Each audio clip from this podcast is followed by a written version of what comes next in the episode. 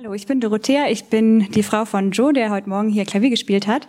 Und ich möchte heute einfach mal ein bisschen mein Herz mit euch teilen und euch ja erzählen, was mir im Moment so, was mich so beschäftigt. Und ich bin so ein Typ, ich bin eher ein Realist, ähm, manchmal ein bisschen zu pessimistisch und analysiere gerne mich selbst, was ich tue ähm, und warum. Und ich mag super gerne so To-Do-Listen und ähm, Notizbücher, so Bullet Journaling, vielleicht sagt das ja einem oder anderem was. Das heißt, man ähm, schreibt so seine Gewohnheiten und Routinen auf und stellt das ganz nett grafisch dar und steckt sich dann so Ziele zum Beispiel für einen Monat, einen Zeitraum lang ähm, und guckt dann ja an Ende der Zeit, ähm, ja, ob es funktioniert hat, ob man die Gewohnheit umsetzen konnte oder ja auch sich abgewöhnen konnte. Genau. Und eines Tages habe ich mein interessantes Layout gesehen. Da ging es um einen täglichen Check-in. Also sollte man ähm, in drei unterschiedlichen Bereichen jeden Tag einen Stichpunkt zuschreiben. Und zwar im körperlichen Bereich, emotionalen Bereich und geistlich. Und da ist mir aufgefallen, dass es im körperlichen Bereich mir relativ leicht fiel, etwas zu schreiben. Joe sagt immer aus Spaß, dass wenn ich eine Tablette nehme, ich genau sagen kann, in welcher Darmwindung die gerade hängt. Ich glaube, naja, lassen wir das mal so stehen. genau, körperlich ist auf jeden Fall äh, trainierbar, kommunizierbar und ersichtlich. Also ich kann Sport treiben, ich kann meine Gesundheit den Arzt mitteilen, wie es mir geht, aber ich kann auch an jedem Einzelnen von euch ablesen, anhand der Körperhaltung, ja, wie gespannt ihr gerade seid oder wie müde ihr seid. genau, das lässt sich ähm, sehen. Emotional, in der nächsten Spalte fand ich das ein bisschen komplex, aber grundsätzlich denke ich, dass man seine Emotionen auch trainieren kann. Also von den Faktoren, wovon es abhängt, ob es mir gut oder schlecht geht, ähm, dass ich sie daran ähm, ja, ausmachen kann.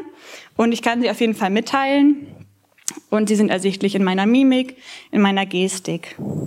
Aber am interessantesten fand ich an diesem ganzen Check-in eigentlich die Frage nach dem geistlichen, nach dem geistlichen Komponente.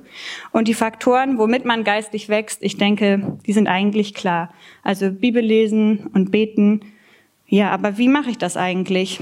Ähm, ich fand es ziemlich diffus, meinen Zustand zu beschreiben und ähm, ja, woran ich überhaupt diese Veränderung, diese positive Veränderung in meinem geistlichen Leben eigentlich sehen kann. Wie kann ich das überhaupt, ja, beschreiben? Ähm, und das Resultat war, als ich äh, diese Spalte nach einem Monat mal durchgeguckt habe, dass ich da so aufgeschrieben habe, ja, ich habe das Gefühl irgendwie, ich habe viele Optionen, aber ich kann mich nicht entscheiden, ich bin viel abgelenkt irgendwie, ich bin so mit meinen Gedanken außer mir und kehre fürs Gebet gar nicht so gerne in mein Inneres ein und meine Konzentration und meine Wahrnehmung für Gottes Reden sind irgendwie sehr trüb. Und im Allgemeinen fühle ich mich sehr distanziert von Beziehungen zu anderen Menschen, aber auch von Gott und lebe irgendwie an allem vorbei. Ja.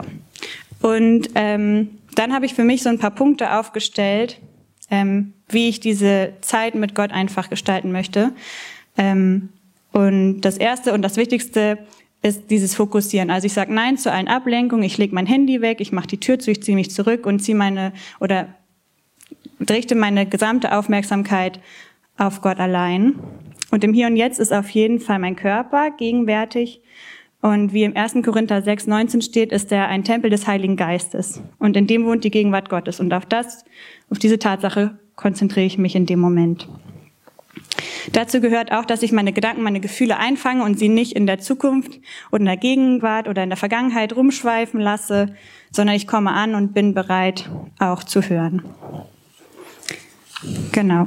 Wichtig ist auch, Gott halt direkt als Gegenüber anzusprechen, als Vater wahrzunehmen und laut Wahrheiten auszusprechen, also Verse oder Gebete wirklich murmelnd oder auch laut auszusprechen, dass man es als Mensch selber auch hört und wahrnimmt.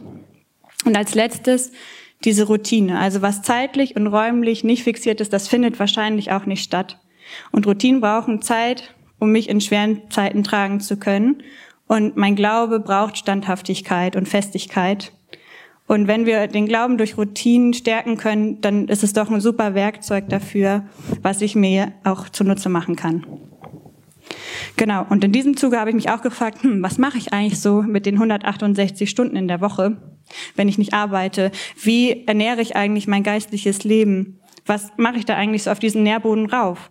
Bin ich am Handy und auf Social Media unterwegs oder gucke ich mal gern Serien?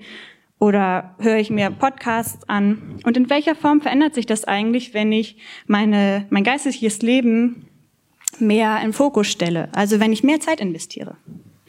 In Lukas 10, 39 bis 42 steht die Geschichte von Martha und Maria, die ihr wahrscheinlich kennt. Jesus kommt zu ihnen und beide reagieren völlig unterschiedlich. Ich muss sagen, in dieser Geschichte identifiziere ich mich auf jeden Fall mit Martha. Ich bin wie Martha. Ich bin immer beschäftigt, ich habe immer was im Kopf und verstehe nicht, wie Leute sich einfach so hinsetzen können und aus meiner Perspektive betrachtet nichts tun, obwohl so viel anliegt. Aber Maria hat erkannt, dass die Beziehung das Wichtigste ist. Und egal, wie viel wir im Leben leisten, wenn wir keine Beziehung haben, ist das alles so wertlos. Und das ist schon die Antwort auf meine Frage, ja, wie erkenne ich geistliches Wachstum? Wie verändert sich mein Leben, wenn ich in meine geistliche Zeit investiere? Und durch eine ehrliche, konstante und bewusste Zeit mit Gott entsteht eine stabile und intime Beziehung zu ihm. Durch dauerhafte Pflege dieser Beziehung erwachsen ja auf diesen Nährboden zuerst Wurzeln, die mich, die besonders dann auch entstehen, wenn ich mich fern von Gott fühle. Also wenn ich das Gefühl habe, ich muss durchhalten, ich muss dabei bleiben, und ich brauche diesen Trost, den er mir schenkt. Und dann wachsen erst die Früchte.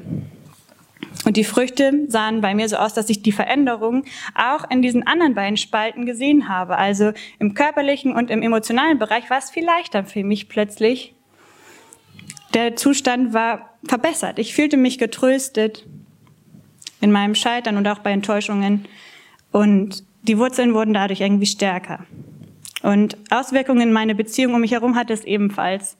Ich kann leichter mit Leuten in Beziehung treten und ich kann ein Mensch werden, der durch Gottes Liebe andere liebt. Vielen Dank.